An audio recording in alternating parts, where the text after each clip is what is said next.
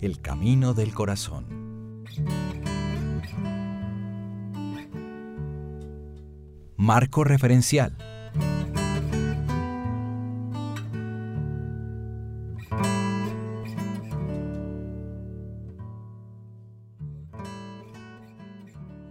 Y como no tenían tiempo ni para comer, pues era tanta la gente que iba y venía, Jesús les dijo, Vengan conmigo ustedes solos a un lugar tranquilo y descansen un poco.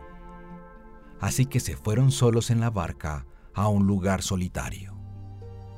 Marcos 6, 31, 44.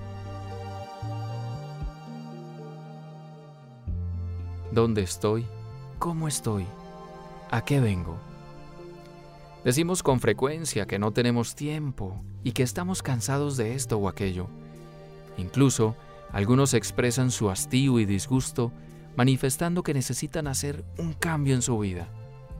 Imagina que puedes hacerlo ahora. Te tomarás un tiempo para pensar y reflexionar sobre esas cosas que necesitan que les prestes atención, porque le están quitando energía, belleza y sabor a tu vida. Eso sobre lo que necesitas reflexionar seriamente es lo que hoy es tiempo de ordenar. Pueden ser muchas cosas y de las más variadas. Por ejemplo, es posible que necesites tomarte un tiempo para ordenar el tiempo, un tiempo para ordenar los afectos, un tiempo para rezar con tiempo, un tiempo para estar a solas, un tiempo para pensar sobre eso que hoy reclama tu atención.